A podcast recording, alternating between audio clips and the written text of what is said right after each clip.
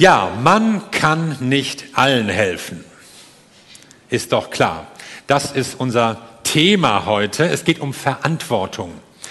Und wir drehen mal ein paar Jahrhunderte zurück in das Jahr 597 vor Christus. Da herrschte in Jerusalem sehr trübe Stimmung, denn die Stadt war gerade erobert worden von den Babyloniern. Der König und ein Großteil des Volkes waren weggeschleppt worden nach Babylonien. Der junge König, der wurde erst während der Belagerung König. Also das war eine Regentschaft. Und jetzt saß er irgendwie mit anderen Leuten irgendwo dort in Babylonien. Eigentlich hatten die Israeliten ja beste Voraussetzungen für ein gelingendes Leben.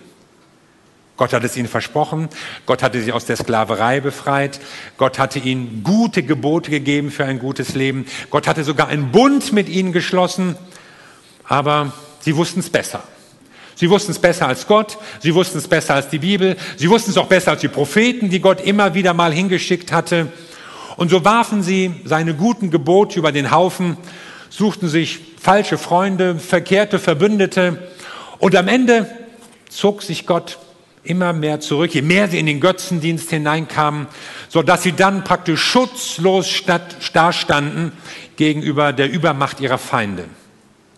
Ihr Land wurde erobert, viele Städte zerstört, das Nordreich war schon völlig vernichtet worden. Die Assyrer und Babylonier betrieben ja auch eine drakonische Deportationspolitik, also entwurzelten die Völker, brachten sie irgendwo anders hin, damit sie sich möglichst vermischen und hoffnungslos sind und ja nicht wieder irgendwelche nationalen Gedanken auftreten. Das betraf jetzt auch Israel. Und jetzt saßen sie da entwurzelt und verzweifelt und frustriert irgendwo an den Wassern von Babylon und weinten, wenn sie an Zion dachten, das nur noch ein Schatten seiner selbst war und wo nur noch ein Marionettenkönig Zedekia saß und vielleicht von vergangener Größe träumte.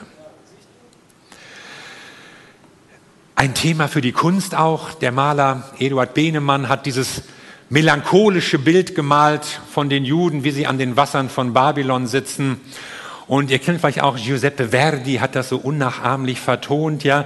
Va pensiero sull'ali dorate. Also der Gefangenenchor aus Nabucco, ja. Das müsst ihr euch mal anhören. Aber für die Leute, für die Leute war erstmal alles zusammengebrochen, was bisher ihr Leben ausgemacht hat. Der Tempel weit weg, die Stadt Jerusalem halb in Trümmern und unerreichbar, das Königtum erloschen, das gelobte Land verwüstet. Wie sollen wir Gott jetzt anbeten, hier in der Fremde? Wie sollen wir Gott hier danken? Haben wir überhaupt einen Grund zu danken? Ich meine, nach allem, was gelaufen ist. Sollen wir aufgeben? Manche wollten aufgeben. Und andere hofften vielleicht noch auf die Wende. Die dachten irgendwie, Jerusalem steht ja noch. Irgendwie dreht sich das Schicksal vielleicht noch. Irgendwie hofften sie auf den Endsieg. Das erinnert mich so fatal an die Situation in Deutschland am Ende des letzten Krieges. Und dann kommt plötzlich Post nach Babylon. Post von Jeremia. Oh, ach dem, das war so ein schwieriger Prophet, der immer so unangenehme Sachen sagte. Aber Jeremia schrieb ihn, und wir lesen den Brief im Kapitel 29 seines Buches, so spricht der Herr, der Allmächtige, allmächtig. Also, du siehst doch, wie es uns geht hier. Wörtlich steht hier sogar der Herr der Herrscher. Oh, die einzigen Herrscher sind die babylonischen, die hier das Sagen haben. Aber Jeremia spricht vom allmächtigen Gott zu allen Verbanden, die er von Jerusalem nach Babylonien wegführen ließ. Baut euch Häuser und wohnt darin. Legt Gärten an und erntet ihre Früchte. Heiratet und zeugt Kinder. Wählt für eure Söhne Frauen aus und lasst eure Töchter heiraten, damit auch sie Kinder zur Welt bringen. Euer Volk soll wachsen und nicht kleiner werden. Bemüht euch um das Wohl der Stadt, in die ich euch wegführen ließ, und betet für sie. Denn wenn es ihr gut geht, dann wird es auch euch gut gehen. Also Jeremia, was willst du von uns? Er hat uns drei Dinge zu sagen, oder wir können ihm drei Fragen stellen. Was sollen wir tun? Warum sollen wir das tun? Und wozu? Also, was habe ich davon? Auf diese Frage muss da jede Predigt im postmodernen Zeitalter eine Antwort geben. Also, was sollen wir tun? Und Jeremia sagt, investiert in die Zukunft. Und er sagt es ganz konkret, werdet sesshaft. Baut euch Häuser. Wartet nicht darauf, dass jemand anders das macht. Hofft auch nicht, dass ihr zurück nach Jerusalem kommt. Ihr sollt euch da sesshaft machen. Und dann wirtschaftet. Pflanzt etwas an. Arbeitet auf euren Feldern. Sorgt für euren Lebensunterhalt. Macht das auch langfristig. Macht Gewinne. Und gründet Familien. Und das ist immer ein Ja zur Zukunft. Für die Israeliten galt sowas wie Ehe oder Kinderlosigkeit als ein Symbol des Volksuntergangs, ja. Und indem Gott zu ihnen sagt, ja, ihr sollt Familien gründen und Kinder in die Welt setzen, sagt er, ich habe eine Zukunft für euch. Und manche fragen ja auch heute, oh, kann man heute, sollte man noch Kinder kriegen, alles schwierig, wer weiß, wie es wird. Gott sagt ja, weil ich Zukunft für euch habe und weil er eine Perspektive, eine Hoffnung hineinbringt zu diesem Volk. Und damit wird deutlich, ihr habt Grund, an ein Morgen zu glauben. Und das haben wir auch. Wir Christen warten nämlich nicht auf den Weltuntergang. Wir warten auf das kommende Reich Gottes, das in Jesus Christus schon angebrochen hat. Und wir glauben, dass Gott etwas tun und etwas bewegen will. Um diese Frage ging es oft bei gläubigen Christen oder gläubigen Juden, gerade in Zeiten der Not, der Krise, der Katastrophe. Was sollen wir machen?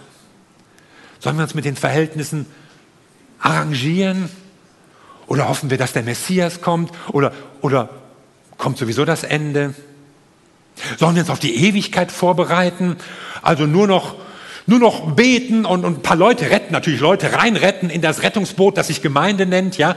Und dann hoffen wir, dass der Herr bald kommt und dann werden wir sowieso evakuiert. Oder sollen wir uns in dieser Welt einrichten, einbringen möglicherweise sogar, uns für eine bessere Welt einsetzen, für die Umwelt, für Gerechtigkeit und was gegen die Armut und Armut unternehmen oder den Müll trennen und, und, und. Und die traditionelle Prägung so in unseren Kreisen ist eher eins. Und der Herr kommt bald, es lohnt sich nicht mehr. Jesus ist bald da und dann bin ich ja hier weg. Und es gibt andere christliche Traditionen, die betonen mehr das Zweite. Frieden, Gerechtigkeit, Bewahrung der Schöpfung. Und da hört man wenig über Rettung und Ewigkeit und Verantwortung vor Gott. Aber warum muss das ein Entweder-Oder sein? Wieso ist das ein Gegensatz? Ich glaube, dass Gott beides zusammenbringt. Ist euch mal aufgefallen, dass Jesus in dem berühmten Wort vom Licht und vom Salz diese beiden Dinge zusammenbringt? Jesus sagt, ihr seid das Licht der Welt. Und er sagt auch, ihr seid das Salz der Welt. Und das heißt mit anderen Worten, Licht das spricht ja von, von Absonderung. Ja, passt euch nicht an, macht nicht alles mit. Licht kann ja gar nicht finster werden. Licht durchdringt die Finsternis immer. Licht grenzt sich immer ab von der Finsternis und, und, und schafft eben etwas Neues. Licht. Aber ihr sollt auch Salz sein. Und das Salz gehört in die Suppe. Und das löst sich dann auf und dann ist es weg. Aber die Suppe schmeckt anders. Und so sollen wir als Licht in dieser Welt leben ein Zeichen für ein anderes Leben sein, eine Kontrastgesellschaft. Aber wir sollen auch Salz sein, uns verbinden mit dem Leben der Menschen und etwas Positives bewirken hier in dieser Welt. Und das ist manchmal eine Spannung und Christen zu allen Jahrhunderten haben versucht, da unterschiedliche Antworten drauf zu geben. Manche haben sich sehr exklusiv verhalten und sehr zurückgezogen, sehr abgegrenzt, eigene Gemeinschaften gebildet in neuen Ländern oder so, ganz exklusiv. Und andere wieder haben sich total angepasst und mit der Kultur verbunden. So, man sprach ja in Deutschland vom Kulturprotestantismus bis zum Ersten Weltkrieg. Da war eigentlich so das äh, preußisch-deutsche Staatswesen der Inbegriff der evangelisch-christlichen Kultur. Dazwischen zeigt uns Jesus einen Weg, der diese Spannung verbinden möchte. Licht und Salz. Und so spricht er zu Gläubigen, die sich vielleicht in der Welt fremd vorkamen, denen ihre Umgebung auch feindschaftlich vorkam, die ihre Sicherheiten verloren hatten. und denen damals kaum noch etwas geblieben war. Ich meine, denen ging es schlechter als uns in Corona-Zeiten, garantiert. Haben wir überhaupt eine Zukunft? Und die Bibel sagt, ja, ihr habt Zukunft. Ja, was sollen wir tun? Übernehmt Verantwortung. Gestaltet euer, euer Leben, gestaltet eure Welt. Und warum sollen wir das tun? Das ist jetzt die zweite Frage. Warum sollen wir das tun? Weil Gott Gutes vorhat. In Vers 11 steht nämlich, denn ich allein weiß, was ich mit euch vorhabe. Ich, der Herr, habe Frieden für euch im Sinn und will euch aus dem Leid befreien. Ich gebe euch wieder Zukunft und Hoffnung. Mein Wort gilt. Also wir sollen Verantwortung übernehmen, weil Gott durch uns etwas Gutes tun will. Sucht der Stadt Bestes. Das ist ja ein berühmtes, ein spannungsreiches Wort. Und ich kann mir vorstellen, dass das für die Israeliten erstmal wie Hohn geklungen hat. Der Stadt Bestes suchen. Weißt du, wo wir hier wohnen? In Babylon. Du hast ja keine Ahnung, du da in deinem provinziellen Jerusalem, Jeremia, was hier los ist, was das für eine Stadt ist. Das ist eine imperialistische Militärmonarchie. Hier werden Götter angebetet. Ishtar, eine Liebesgöttin. Überall gab es so einen erotischen Sexkult. Oder Marduk, ein brutaler Kriegsgott, der immer nach neuen Eroberungen verlangte. Was glaubst du denn, warum diese Stadt so mächtig geworden ist? Weil sie raubt, mordet, plündert, Brandschatz, versklavt. Und was wird wohl passieren, wenn wir noch für sie beten und für uns sie noch einsetzen? Dann wird sie noch mehr morden, rauben, plündern, brandschatzen, versklaven. Willst du das?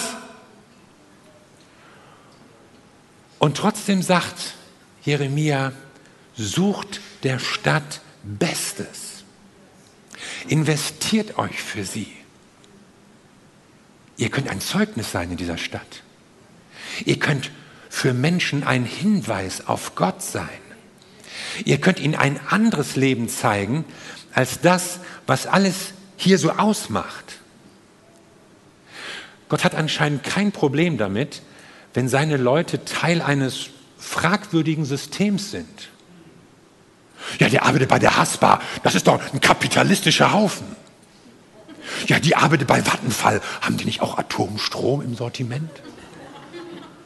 Oder ja, der ist in der Autowerkstatt, ja, der repariert Verbrennungsmotoren. Das ist doch CO2-mäßig. SUV vielleicht sogar.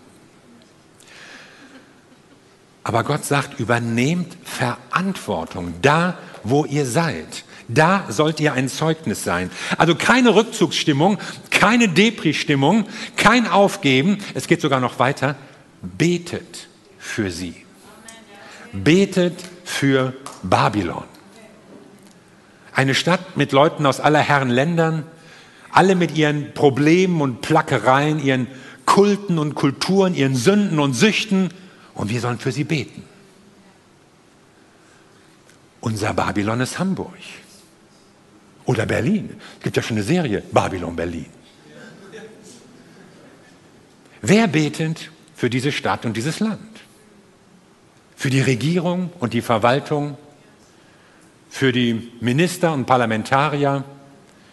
Für den Bundespräsidenten und die Bundeskanzlerin? Tun wir das genug? Oh, erwischt. Haben wir vielleicht deshalb mittelmäßige Politiker oder Entscheidungen, weil wir nicht genug für die Leute beten? Könnte Gottes Weisheit möglicherweise helfen, bei komplexen politischen Problemen zu guten Entscheidungen zu kommen? Sind Drogenhandel oder Zwangsprostitution nur irgendwelche kriminologischen Probleme, derer man mit polizeilichen Maßnahmen Herr werden kann, oder sind da auch geistliche Dimensionen im Spiel? Ist Rassismus ein Unrecht, das man mit Seminaren oder Bildung oder erzwungener Multikulturalität bekämpft? Oder braucht das veränderte Herzen durch Jesus Christus? Oder wie wird man der Flüchtlingsproblematik oder der Flüchtlingsursachen besser gesagt Herr? Geht es einfach nur um Dinge, die schlecht laufen, die man besser machen könnte? Oder gibt es auch das Böse, rücksichtslose Mächte, die das Leben von Menschen zerstören wollen? Und bei denen Politik, Justiz, Polizei an ihre Grenzen stoßen, wo aber Gebet helfen kann. Betet für sie, sagt Gott. Bete für Babylon. Bete für Hamburg. Bete für Berlin. Such der Stadt Bestes. Und Jeremia richtet eine Botschaft an zwei Leute. Da waren ja einerseits so die Verzweifelten, die, die Frustrierten, die dachten, das bringt alles nichts und das geht sowieso alles den Bach runter. Und auf der anderen Seite waren die Trotzigen, die Aufmüpfigen, die noch hofften, dass sie das alles nochmal dreht. Und beide Gruppen hätten natürlich gesagt, es lohnt sich doch nicht für Babylon zu beten. Es lohnt sich doch nicht, sich für Babylon zu investieren. Ja, das ist doch sogar schlimm. Was ist das für ein System, was wir hier unterstützen? Das machen wir nicht. Und dieses Lied, das singen Christen in verschiedenen Variationen durch die Jahre und Jahrhunderte. Es lohnt sich nicht. Bringt doch nichts. Was kann ich als Einzelner schon ausrichten? Ein bisschen. Aber gemeinsam kann mehr passieren. Ja, man kann nicht allen helfen, Flüchtlingen etwa. Ja, klar, kann man das nicht. Aber der, dem du hilfst, für den ist das ein Unterschied. Der Klimawandel lässt sich sowieso nicht aufhalten. Ja, wenn alle das sagen, ja. Aber wenn man was verändert, dann lässt sich noch was drehen. Und dann kommt die christliche Variante. Der Herr kommt sowieso bald wieder und die Welt geht ja unter. Da brauche ich ja nicht mehr viel zu machen. Und allen, die so denken, sagt Gott, such der Stadt Bestes und bete für sie. Und das gilt genauso im Neuen Testament. Christen werden aufgefordert zu arbeiten, fleißig zu sein, anderen zu dienen. Sie werden ermutigt zu lieben, wo ihnen Feindschaft entgegenschlägt. Sie werden ermutigt zu evangelisieren, wo man vielleicht über Jesus spottet. Sie rufen zur Umkehr, wo man sich vielleicht mit Vergnügen und Konsum sowieso nur ablenkt. Sie sollen den Armen geben, sie sollen sich für Gerechtigkeit einsetzen. Kurz, Sie werden aufgefordert, Verantwortung zu übernehmen. Warum sollen wir das tun? Weil Gott Gutes vorhat. Und das Gute will er durch uns tun. Das ist der Auftrag der Gemeinde. Darum sind wir da. Und jetzt den kleinen Nebensatz beachten. Wir sind ja noch bei der Frage, wozu? Was habe ich davon? Denn wenn es ihr, der Stadt, wohl geht, so geht es auch euch wohl. Ihr sollt es selbst gut haben. Unsere Interessen decken sich also anscheinend mit den Interessen der Stadt. Wirklich? Man hat ja manchmal den Eindruck, ja, wenn ich Christ werde, dann darf ich dies nicht, darf ich jenes nicht. Wenn ich in der Gemeinde mitarbeite, habe ich viel weniger Zeit, freie Zeit. Wenn ich auch noch anfange zu geben, dann habe ich weniger Geld für mich. Und, und jetzt sollte ich mich auch noch für die Stadt, für irgendwelche Leute einsetzen. Jeremia sieht das anders. Jeremia sagt, wenn ihr gute Arbeit macht, dann wird es allen besser gehen. Wenn ihr euch einsetzt in euren Gaben, in euren Möglichkeiten, mit euren Fähigkeiten, wenn ihr euren Auftrag erfüllt, ihr als Christen, ihr als Gemeinde, dann wird das zu eurem eigenen Vorteil sein. Wenn du dich entscheidest, Jesus nachzufolgen, seinem Ruf zu folgen, mitzuarbeiten, etwas zu tun, zu handeln, dann wirst du der Erste sein, der davon gesegnet ist. Das ist die Botschaft, die Gott für uns hat, wenn er sagt, übernehmt Verantwortung ich werde durch euch etwas tun und ihr werdet selbst gesegnet sein. Deshalb, es lohnt sich. Es lohnt sich einzusetzen. Israel hat übrigens dieses Gebot sehr ernst genommen. Kaum, dass mal ein Prophetenwort so ernst genommen wurde. Die Leute wurden sesshaft in Babylon und Babylon war für Jahrhunderte ein Zentrum der jüdischen Kultur. Und auch dieser tränenreiche Psalm 137 von dem Weinen an den Wassern von Babylon, der scheint sehr schnell aus den Charts verschwunden zu sein bis dann 1978 er wieder aufkam mit Bonnie M., dann nochmal in einer anderen Form. Kann uns vielleicht hier unser Paar nachher nochmal vorsingen. Wozu? Was habe ich davon, wenn ich Verantwortung übernehme? Es wird dir gut tun. Du tust dir einen Gefallen, du tust den Menschen, die du liebst, einen Gefallen. Du bereitest eine bessere Umgebung für dich, für deine Familie, für deine Kinder. Du investierst in die Zukunft. Und deshalb spricht die Bibel so viel von Verantwortung. Angefangen bei uns selbst, für unsere Familien, für unsere Gemeinde, für unsere Nachbarschaft, für die Gesellschaft, in der wir leben. Übernimmst du Verantwortung? Ich spreche jetzt nicht von Aufgaben, zusätzlichen Aufgaben. Oh, jetzt muss ich dies noch, jetzt muss ich das noch. In welcher Zeit soll ich jenes? Sondern ich spreche von einer Einstellung. Verantwortung ist zunächst mal eine Haltung, die ich einnehme. Ich fühle mich verantwortlich. Ich fühle mich verantwortlich für das, was in der Gemeinde läuft, was bei uns im Hausflur los ist, wie es auf unserem Hof aussieht. Ich erinnere mich noch an den Tag, an dem ich mich entschieden habe, Papierschnipsel im Gemeindehaus aufzuheben. Ja. Ich meine, kann man auch jemand anders machen lassen, ja? Das hat auch geklappt bis dahin sogar, ja? Irgendwann kommt der Hausmeister, irgendwann wird mal gesaugt, irgendwann macht das sowieso jemand weg. Wieso soll ich das machen? Dafür haben wir doch andere. Und ich habe irgendwann angefangen, nein, es ist meine Gemeinde. Ich hebe die Papierschnipsel auf. Und ich nehme sogar die Klobürste in die Hand, auch hinter anderen. Es ist meine Gemeinde und es ist meine Kloschüssel. Und ich will, dass die ordentlich aussieht. Ja. Also Verantwortung bedeutet, ich trage etwas dazu bei, dass es anderen besser geht. Verantwortung bedeutet auch, ich verstehe, dass Gott durch mich etwas bewegen will. Er hat mich gesetzt, er hat mich sogar begabt. Verantwortung bedeutet auch, ich gestalte mein Leben und ich bin nicht irgendwie das Opfer von irgendwelchen Umständen oder von irgendwelchen Leuten oder der Vergangenheit. Manche schieben ihre Misere ja gerne ab. Ja, andere können, andere haben, andere waren es schuld. Das System ist ungerecht in Deutschland, in Europa, in der Welt. Ja, was meinst du denn, wie ungerecht das System in Babylonien war? Ein Sklavenhalterstaat. Oder ja, das Bildungswesen ist schlecht in Deutschland. Ja, man könnte vielleicht was verbessern. Aber was meinst du, wie gut das Bildungswesen in Babylonien war? Ich meine, dass die Juden fast alle lesen und schreiben konnten, das lag ja nicht an dem tollen babylonischen Grundschulnetzwerk, sondern an den Familien, an den Eltern, an den Synagogen, an den Gemeinden. Sie haben gegen den Kurs gesteuert. Sie sind ihren Weg gegangen. Sie haben Dinge erkannt, die ihnen wichtig waren, die ihnen von Gott her wichtig waren. Sie haben Verantwortung übernommen. Deshalb bedeutet Verantwortung übernehmen auch, ich glaube an die Zukunft. Ich glaube, dass Gott einen Weg hat mit uns, mit den Menschen, mit dieser Welt. Und deshalb investieren wir. Und auch so praktische Dinge, wenn wir den Saal schön machen, wenn wir die Bühne optimieren, wenn wir nebenbei anbauen, wenn wir neue Räume schaffen für Kinder und Jugendliche, dann geht es darum, wir investieren, weil wir glauben, Gott hat eine Zukunft für uns und für die Menschen in Hamburg. Und wenn wir Kindern und Jugendlichen dienen und Erwachsenen und Senioren, dann tun wir das, weil wir wissen, Gott hat etwas vor mit uns. Wir sind nicht vergessen, wir sind nicht erledigt, sondern Gott hat Zukunft. Und deshalb lassen wir uns auch nicht abschrecken von der Größe der Aufgabe. Ja, es ist so viel in der Stadt und man könnte hier und da und die ganze Welt und wie schafft man das? Wie packen wir das nur an? Wir packen da an, wo wir sind. Da, wo wir leben. Da, wo Gott uns Gelegenheiten gibt oder Sachen sogar vor die Füße wirft.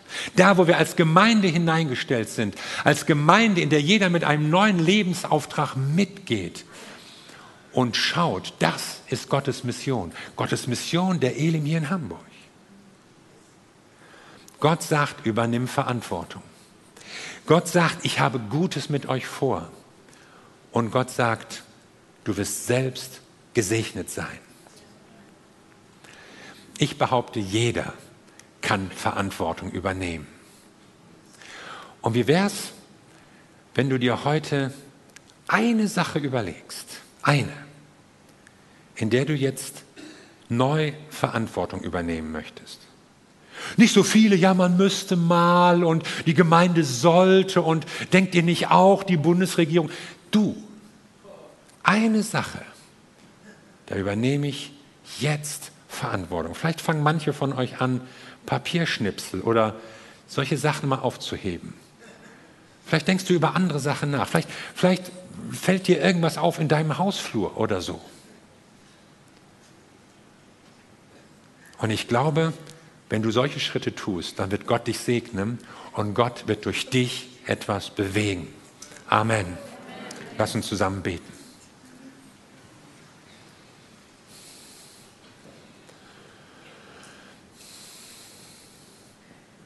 Wir danken dir, Jesus Christus, unser Herr, dass du uns gesandt und gesetzt hast in diese Welt. Und es ist deine Welt, es ist eine Welt, die du uns schön übergeben hast, eine Welt, die du schön gemacht hast. Eine Welt, die unter der Sünde ächzt, aber die du immer noch liebst. Eine Welt, die manchmal unter der Verantwortungslosigkeit von Menschen zugrunde zu gehen droht, aber gerade deshalb sendest du uns als deine Verantwortungsträger in diese Welt. Und das wollen wir tun, wir Christen, wir Elim, wir hier in Hamburg. Und ich möchte beten für jeden hier, dass, dass du zu Menschen sprichst und dass sie einfach merken, das ist mein Platz, das ist meine Verantwortung. Hier kann ich etwas tun und bewegen und es wird Veränderung passieren. Danke, dass du auf uns zählst, durch uns dein Reich ausbreitest. Und nimm dir noch so einen Moment des Gebetes, wo du über diese Frage nachdenkst, wo werde ich jetzt Verantwortung übernehmen? Wo gehe ich einen Schritt weiter, indem ich Verantwortung übernehme und dazu beitrage, dass Dinge besser werden?